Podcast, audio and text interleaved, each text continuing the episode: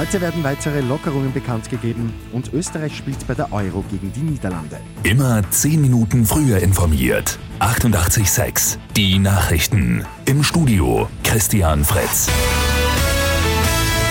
Die Regierung wird heute weitere Lockerungen bekannt geben. Für Viertel neun ist eine Pressekonferenz angesetzt. Die Öffnungsschritte sollen mit 1. Juli kommen. Fast alle Einschränkungen sollen unter Einhaltung des 3G-Nachweises fallen, also geimpft, getestet oder genesen. Für die Nachtgastronomie sollen Lockerungen dann im Laufe des Sommers kommen. Dem Vernehmen nach Mitte Juli könnten Clubs wieder öffnen dürfen. Außerdem dürften für Gastronomie und Handel Erleichterungen bei den Maskenregeln kommen.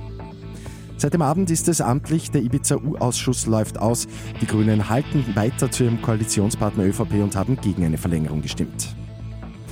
Am Abend steht für die Österreicher bei der Fußball-EM das zweite Spiel auf dem Programm. In Amsterdam geht es um 21 Uhr gegen die Niederlande.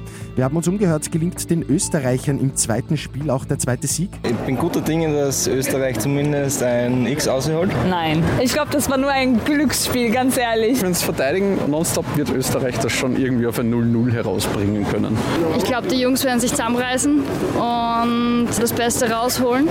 Marko Anatovic ist wegen einer Sperre heute Abend nicht dabei. Und noch ein Blick zu den Ergebnissen der gestrigen Abendspiele.